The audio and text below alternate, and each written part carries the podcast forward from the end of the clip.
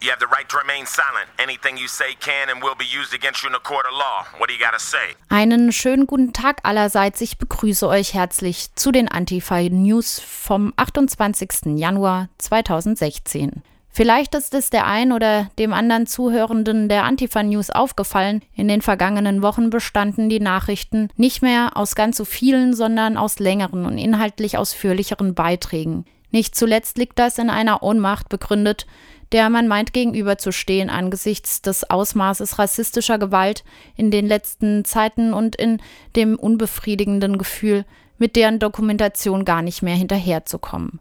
So versuchen wir also auch heute wieder, nicht jedes einzelne Ereignis aufzulisten, sondern uns stattdessen auf größere Themenblöcke zu konzentrieren.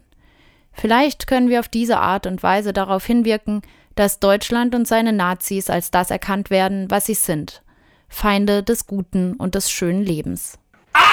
Während Diskussionen um diverse GIDA-Bewegungen seit mehr als einem Jahr in den deutschen Polit-Talkshows stattfinden und es auch ab und an Bilder von in Flammen stehenden Asylunterkünften in die Mainstream-Medien schaffen, wird eine grundlegende Frage selten gestellt.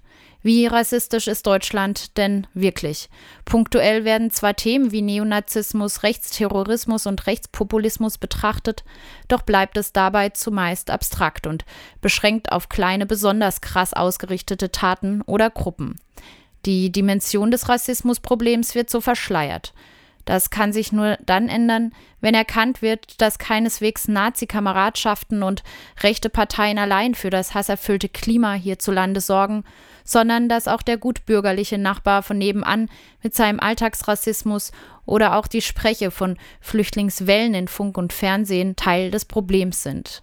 Viele weitere Faktoren kommen hinzu. Eine Gruppe rechter Akteure werden in die Berichterstattung über Nazis in Deutschland auffällig selten mit einbezogen, weswegen ich mir das heute ein bisschen genauer anschauen möchte. Die Rede ist von Alt- und Neonazis in der deutschen Wirtschaftselite und im akademischen Bereich, die sich in Burschenschaften organisieren und vernetzen. Erstmal werde ich ein paar Worte zu Burschenschaften allgemein verlieren und hierbei insbesondere auch auf Halle gucken. Danach schaue ich dann über den sachsen-anhaltinischen Tellerrand hinaus und richte meinen Blick nach Österreich, wo morgen der sogenannte Akademikerball stattfindet.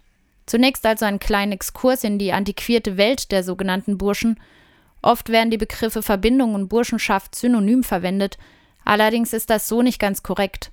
Verbindung oder Korporation ist ein Oberbegriff und bezeichnet eine Gemeinschaft auf Lebenszeit männlicher Studierender und berufstätiger Akademiker.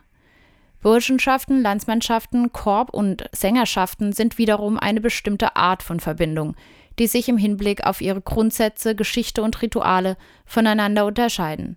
Alle endgültig aufgenommenen Mitglieder bei jeder Art von Verbindung werden als Burschen bezeichnet, das erklärt vermutlich die Gleichsetzung der Begriffe Verbindung und Burschenschaft im Alltagssprech. Allen Verbindungen gemeinsam ist das sogenannte Lebensbundprinzip. Das heißt, man verpflichtet sich mit dem Eintritt in eine Verbindung dazu, ihr das ganze Leben lang treu zu sein. Während des Studiums beginnt man als sogenannter Fuchs und arbeitet sich dann durch das Durchlaufen verschiedener Rituale, meist durch das Schlagen einer Mensur, also dem studentischen Fechten, zum Burschen und später inaktiven hoch. Mit Abschluss des Studiums wird man dann zum alten Herrn, der vor allem die Verbindung finanziell supportet und der beruflichen Karriere seiner Burschen auf die Sprünge hilft. Auf allen Ebenen ist das Verbindungsleben geprägt von Hierarchien und Abhängigkeitsverhältnissen, von Umgangs-, Sprach- und Verhaltensformen, die an die Tradition des 18. und 19. Jahrhunderts anknüpfen sei es die Laufbahn eines jeden Burschen von Neuling zu altem Herrn, die rituellen Trinkgelage oder das Fechten, alles läuft nach festen Regeln ab, bei denen es darum geht, sich dem Kollektiv unterzuordnen und auf die Persönlichkeitsbildung eines hörigen, verbindungstreuen Burschen hinzuwirken. Zum Einstellungsmuster von Burschen meint der Historiker und Publizist Ludwig Teidelbaum die sind alle mehr oder weniger relativ konservativ, also konservativ im Sinne von wertkonservativ und auch strukturkonservativ, weil sie sozusagen ihre Struktur seit ihrer Entstehung beibehalten haben. In den letzten Jahren hat vor allem der Dachverband deutscher Burschenschaften von sich reden gemacht, dem auch die Hallenser Burschenschaft Germania in der Albert-Schweitzer Straße angehört. Der offensichtliche Rechtsruck der in der Forderung eines ARIA-Ausweises für ihre Mitglieder beim Burschentag im Sommer 2012 gipfelte, brachte den völkischen Rassismus der Burschenschaften in die öffentliche Berichterstattung und hatte eine Austrittwelle aus dem Dachverband zur Folge. Die Germania in Halle scheint kein Problem mit der Radikalisierung ihres Dachverbands zu haben, gehören sie doch nach wie vor dem Nazi-Dachverband deutscher Burschenschaften an und unterstützen zudem die Seite Politically Incorrect, wo sich Neonazis, Verschwörungstheoretiker und Rechtspopulisten tummeln. Der Vollständigkeit wegen ist ergänzend zum Dachverband deutscher Burschenschaften der Dachverband der deutschen Gildenschaften zu nennen. Der ist übrigens auch gemischt geschlechtlich und aus dem rekrutiert sich sehr viel Personal der sogenannten neuen Rechten, also einer extremen Rechten, die nicht unbedingt so sehr auf den Nationalsozialismus als historisches Vorbild rekurriert, sondern lieber auf die sogenannte konservative Revolution, aber trotzdem streng völkisch-nationalistisch, deutsch-national und auch in großen Teilen antidemokratisch ist. Abgesehen vom fragwürdigen Gefühl der Gemeinschaft sind es vor allem die Kontakte zur Upper Class in Wirtschaft, Politik, Rechtswesen, Bildungseinrichtungen und auch in staatliche Behörden, die junge Akademiker dazu bewegen, in Burschenschaften einzutreten. Die Seilschaften dienen als Rekrutierungspool politischer und wirtschaftlicher Eliten und gleichzeitig als Verbindungsglied zwischen konservativen Eliten und der neuen Rechten. Ein Event, das maßgeblich der Kontaktpflege der europäischen Burschenschaften dient, ist der alljährlich in Wien stattfindende Akademikerball. Ursprünglich vom Wiener Kooperationsring organisiert, wechselte die Gastgeberschaft 2013 zur rechtspopulistischen Freiheitlichen Partei Österreichs, kurz FPÖ. Nach Einschätzung einer Sprecherin des Bündnisses Offensive gegen Rechts war es zu diesem Wechsel gekommen, weil wir eben sehr breite Proteste organisiert haben und natürlich dadurch ein öffentlicher Diskurs darüber entstanden ist, wer sich da eigentlich trifft und was da eigentlich stattfindet. Ähm, also ich glaube, das ist durchaus der antifaschistischen Bewegung zu verdanken, dass da so viel darüber diskutiert wurde und natürlich auch die Frage sich gestellt hat, distanziert man sich davon oder nicht. Ähm, und die Hofburg, glaube ich, entschieden hat, eben mit diesem, dieser direkten Verbindung zu Burschenschaften, also dem Wiener Kooperationsring, nicht mehr zusammenarbeiten zu wollen. Und die FPÖ dann eben eingesprungen ist und gesagt hat, sie macht das, was ganz stark die Loyalität zeigt, die sie auch noch zu Burschenschaften hat. Zwar richtet nun nicht mehr der Wiener Kooperationsring, sondern die FPÖ den Ball aus, doch scheint dies nur eine rein äußerliche Veränderung darzustellen.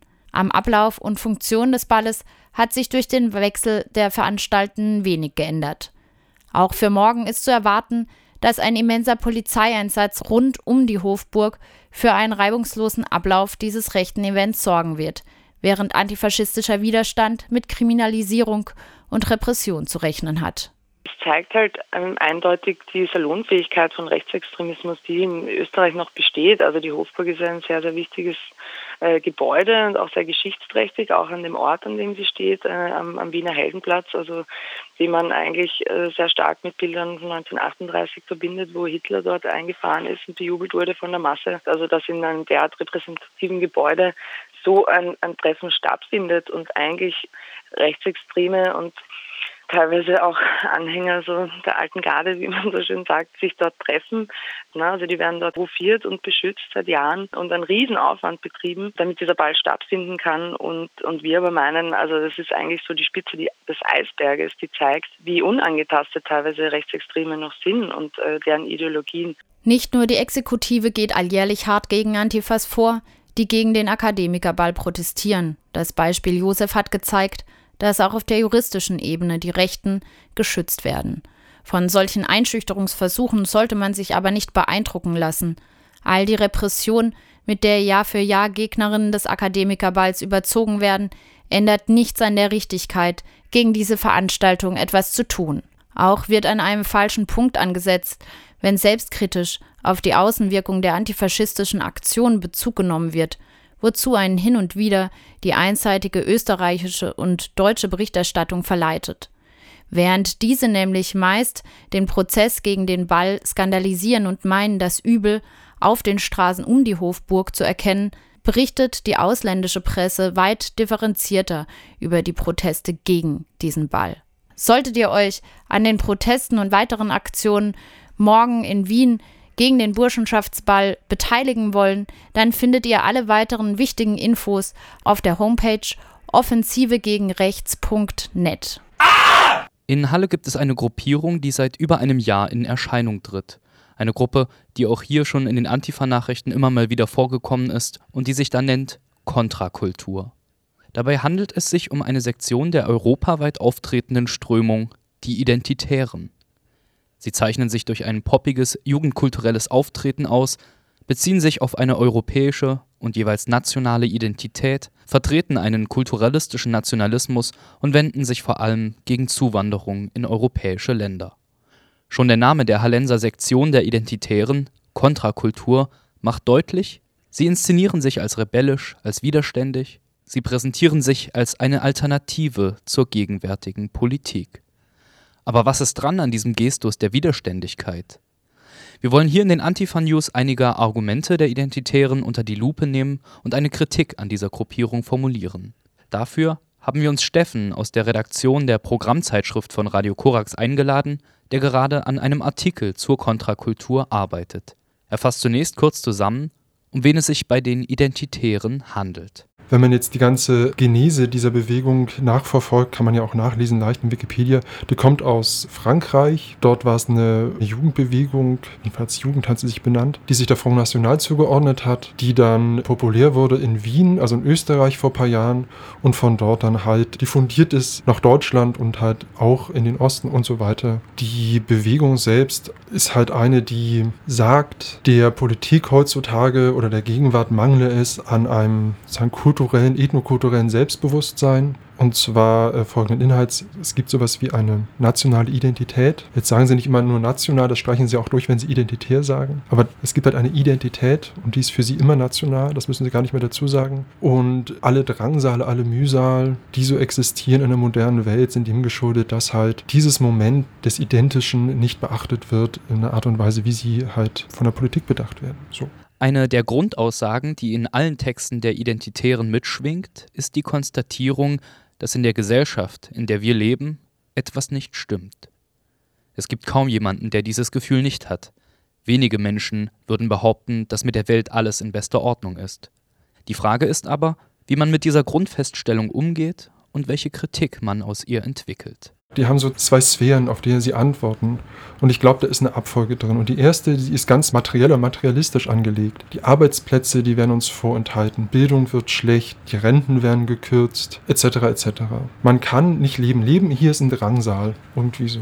Die zweite Seite dazu ist, das wird komplett aus der Sphäre des Gefühls gesprochen. Man fühlt sich fremd im eigenen Land. Und anscheinend wird da was anderes ausgedrückt, dass man, wenn man auf Geld angewiesen ist, also weil man angewiesen wird auf Geld und man hat das einzige Mittel, was einem hier zur Verfügung steht, nicht, nämlich arbeiten gehen, dann ist man erstmal sauer, klar, weil man hat ja den Zugang zu seinen Lebensbedingungen nicht, Lebensnotwendigkeiten nicht. Aber gleich abzuleiten, ich fühle mich fremd im eigenen Land, ist eine Übersetzung. Und da merkt man der Umweg, der da drin ist. Da wird referiert auf sowas wie, da ist ein Rechtsanspruch, eine Selbstverständlichkeit da. Wenn ich meinen Job nicht kriege, den ich brauche, dann ist nicht was an dem faul, der mir den Job gibt, über das man einen Job braucht zum Überleben, sondern ist was faul, dass meine Berechtigung auf den Job vereitelt wird. Und dann sagen sie nicht, das liegt in der Art und Weise, wie hier in Deutschland deutsche Ökonomie gemacht wird, sondern sagen, das kann nur was Fremdes sein.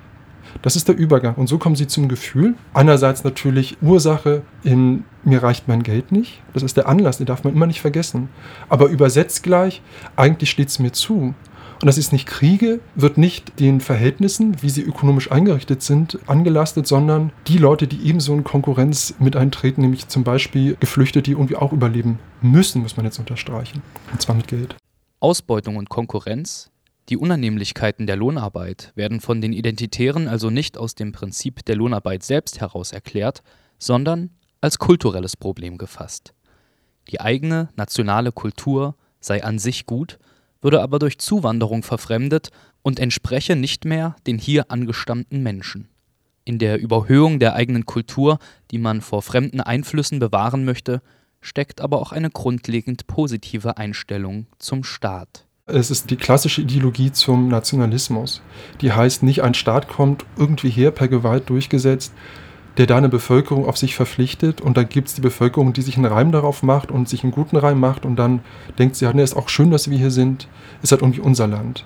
Die setzen noch eins drauf und sagen, ja, ja, das stimmt schon, die Gewalt ist über uns da, aber eigentlich ist es die Folge eines Bedürfnisses das in uns liegt als Gemeinschaft zu diesem Staat, dann reden die von ethnokultureller Kontinuität seit Jahrtausenden, wirklich Jahrtausenden, ich übertreibe nicht, O-Ton, wo es angelegt sei, dass es dem deutschen Gemüt entspricht, dass ein Staat sie regiert.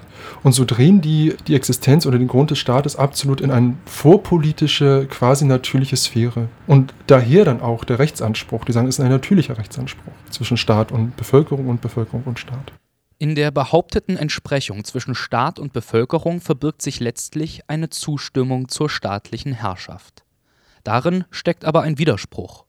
Die Identitären beklagen einerseits die Folgen staatlicher Herrschaft, aber wollen andererseits das Prinzip des Staates selbst nicht kritisieren. Also einerseits inventarisieren sie nur die Schäden, die sie haben durch den Staat. Die haben auch überhaupt keine gute Meinung von dem Staat, beziehungsweise von den Politikern.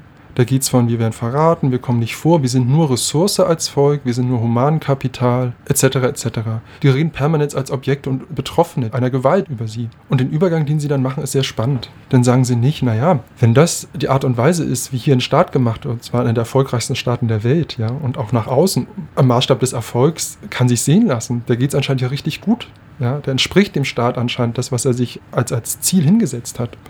Mal überlegen, ob man so einen Staat will. Die sagen, nein, nein, am Staat selbst, es geht gar nicht zurück, es ist der Ausdruck des Menschen nach einer Gewalt äh, über sie. Das entspricht der Menschennatur. Was geändert werden muss, ist, wer bedacht wird von der Gewalt. Da ist die Kritik. Und dann sagen sie, wir als Deutsche haben einen exklusiven Anspruch darauf, von dieser Gewalt hier vor Ort benutzt und beherrscht zu werden. Und das sehen sie gar nicht als Absage an ihren Willen, sondern es ist der ganze Widerspruch. Die sagen Ja zur Herrschaft aber die halt exklusiv für sie da ist. Und dann haben sie den Idealismus, wenn das ist, dann ist, wuppt auch alles andere. Dann ist es hier ein gesittetes Beisammensein. So, da kommt jeder zu seinem, jeder zurecht und so weiter. Staatliche Herrschaft ist schon cool, aber bitte nur für Deutsche. Das Problem liegt nicht im Staat, sondern darin, dass er auch Nicht-Deutsche auf seinem Territorium beherrscht. Ein ähnliches Verhältnis haben die Identitären auch zum Kapitalismus. Einerseits haben die gar keine gute Meinung vom Kapitalismus. Und da sind sie gar nicht naiv, sondern dann kennt man das und dann entspricht das schon sehr auch teilweise, alles ein bisschen kursiv gesetzt in Anführungsstrichen, ja, an einer linken Kritik am Kapitalismus. Dass der Mensch halt hier äh, vorkommt als Quelle für Reichtum und so benutzt wird. Und nicht gut wegkommt dabei. Ja. Entlassen oder zu wenig Lohn, auch selbst wenn man Lohn hat, nach Tarif ist es ja nicht unbedingt üppig und so weiter das Ideal von Staat, was sie dann haben, das ist gar nicht die Abwesenheit dieser Art der Ökonomie, sondern es ist die ausschließliche Anwendung dieser Ökonomie auf sie. Und dann ist für sie der ganze Gegensatz zwischen Arbeitgeber, Arbeitnehmer, sowas wie, ja, wie steht denn meine Lebenskost zu dem, wofür hier Wirtschaft gemacht wird, für eine Mehrung des Reichtums des Arbeitgebers. Diese ganzen Gegensätze sind für sie dann irrelevant. Das vergessen sie dann plötzlich und sagen, nein, auch das ist gedeihlich zusammenzuführen. Zusammenzuführen in der deutschen Kultur. Doch was zeichnet die eigentlich aus? Was ist der Inhalt dieser Kultur? Einerseits ist es sehr merkwürdig, so bestimmt wie sie darin sind, dass Werte, Tradition, Geist, Kultur, Sprache und so weiter zählt, bleibt das so abstrakt. Das wird nie mit Inhalt geführt in der Regel. Also alles, was ich gelesen habe bisher, wird es nicht konkret. Das Konkreteste, was da existiert, ist das Possessivpronomen unser. Merkwürdig. Immerhin weiß man von der Hallenser Sektion der Identitären, dass sie dagegen sind. Kontrakultur. Aber was soll das eigentlich heißen? Gegenkultur. Die Selbstbezeichnung Kontrakultur, die kann man nach zwei Seiten aufschlüsseln. Einerseits sagen sie schon Kultur. Also da merkt man, dass die Grundlage der ganzen politischen Verhältnisse für sie hier im Geist liegen. Ne? Dass man sich da Rechenschaft gibt, entspricht man dem der deutschen Kultur. Also Kultur ist der Grund und nicht irgendein ökonomisches, politisches Interesse. Erstens das. Und dann sagen sie, wir sind das Kontra, wir sind der Gegenpart zu dem, was hier gilt als Kultur. Und in diesem Habitus, in dieser Phase reden sie auch die ganze Zeit. Wenn man jetzt genau darauf schaut, was die vertreten, dann merkt man, das kommt dann noch gar nicht so fremd vor. Wenn man sich jetzt hier die Kultur, die hier gilt, anschaut, man hört, wie hier in den demokratischen Runden im Parlament, in Leserbriefen, im Feuilleton, in den politischen Kommentaren, in Chats und so weiter, in den Forenbeiträgen bei Spiegel Online geredet wird, entspricht das doch sehr dem durchgesetzten Standpunkt der Bürger hierzulande auf ihr Land ist doch nicht so, dass der Nationalismus hier abwesend wäre. Oder der Glaube, dass es sowas wie ein sittliches Urpfand gäbe für diese Nation. Stichwort Leitkultur und so weiter. das ist, also jetzt auch gerade im, im Lichte der Debatte um die Geflüchteten, ist doch an allen Ecken diese Frage zu hören, auch in den anerkannten demokratischen Gremien. Wenn man in die Lehrbücher schaut, sieht man doch permanent die Verpflichtung auf, also die geistige Verpflichtung auf das, was hier existiert. Und das Staatsbürgerbewusstsein soll permanent angestachelt und gepflegt werden. Da sehe ich wirklich nur Konsens. Da sehe ich überhaupt keinen Ausstieg, kein Gegen, kein Nix. Ab einem Punkt setzen sie aber dann aus, die äh, Kontrakulturalisten. Und das ist, dass sie diese Ideologie zu den Verhältnissen, die hier herrscht, Bier ernst nehmen und sagen, das sei wirklich die Sache. Wirklich sei der Geist oder ein, eine deutsche Idee, ein deutsches Bewusstsein der Auftrag für einen Staat gewesen in der Geschichte. Die Deutschen hätten sich alle in einen großen runden Tisch gesammelt und haben gesagt, oh, okay, machen wir mal eine bürgerliche Gesellschaft. Das ist die Ideologie und den nehmen sie ernst. Und die fordern sie ein wo der demokratische Staat sagt, na warte mal, es gibt doch hier eine, äh, eine souveräne Staatsmacht. Und die ist gerade dafür gewählt worden, und das ist das ganze Selbstbewusstsein, souverän über die Belange des Landes zu entscheiden und nach dem eigenen Gutdünken zu schauen, wie sie mit den Ressourcen im Land umgeht. Und dann muss man jetzt ja nur schauen in die Parlamente, die ja sagen, naja, das ist auch ein Gewinn, dass die Geflüchteten zu uns kommen. Die Handelskammer klatscht und so weiter. Also da ist es halt, wo das auseinandergeht. Die Differenz ist, glaube ich, darin, dass der Staat, von dem sie einerseits sehr viel wissen, indem sie schon wissen, dass sie von ihm betroffen gemacht werden und dass er die Verhältnisse mehr oder weniger gestaltet, indem sie anscheinend nicht zurechtkommen. Dass sie sagen, eigentlich hätte der Staat einen ganz anderen Zweck, und zwar ausschließlich uns Deutsche, der wir doch der Auftrag sind zu diesem Staat, gewesen sind vor 2000 Jahren schon, uns zu beköstigen und uns zu beherrschen. Wo der Staat auch tagtäglich kundtut, und auch sich so thematisiert, dem auch dafür applaudiert wird, was ganz anderes zu betreuen, und zwar den Wirtschaftsstandort. Und da ist die Differenz, also die Kritik, die sie vor Augen haben am Staat, nicht als Anlass zu nehmen, sich über diesen Staat mal einen Kopf zu machen, sondern daran festzuhalten, eigentlich ist er für uns. Also die sind halt Fanatiker der Ideologie, dass der Staat für sie da ist. Und als solches werden sie scheel beäugt. Und das ist dann, wo es dann tatsächlich diese merkwürdige Beurteilung gibt. Einerseits entspricht es dem, was hier ist, ist aber ein bisschen zu viel. Das heißt dann nämlich rechtsextrem. Da merkt man eigentlich Konsens, aber ein bisschen übertrieben. Und darin ist aber gleichzeitig der Punkt zu sagen, antidemokratisch.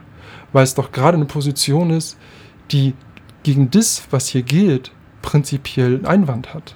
Aber witzigerweise auf der Basis der Ideologie, die hier gilt. Und dort gibt es dieses komische Mischen einerseits entsprechen, andererseits eine Hinterfragung der Staatsgewalt. Und da, glaube ich, ist der Grund, warum so viele auch ein Problem haben, sie zu kritisieren. Weil sie den nationalen Standpunkt, der da wie dort vorkommt, auch teilen. Jedenfalls glaube ich, dass da das Moment liegt, warum die Kritik so unbeholfen ist, weil sie auch sehr viel teilt, was die Identitären haben. Stichwort äh, Ideologie des Nationalismus in Deutschland. Weiteres und genaueres zur Kritik der Kontrakultur werdet ihr in der März-Ausgabe des Korax Programmheftes finden. Bis dahin haltet die Augen offen, immer kontra Kontrakultur. Soweit die Antifa-News für heute, den 28. Januar 2016. Ich danke euch für eure Aufmerksamkeit, uns zuhören, fürs Interesse und auch für die Feedbacks, die uns immer wieder erreichen. Wenn ihr Anmerkungen zur gerade gehörten Sendung habt, dann schreibt uns doch gerne an antifanews.radiokorax.de. Das war's für heute. Bis zum nächsten Mal. Habt eine gute Zeit bis dahin.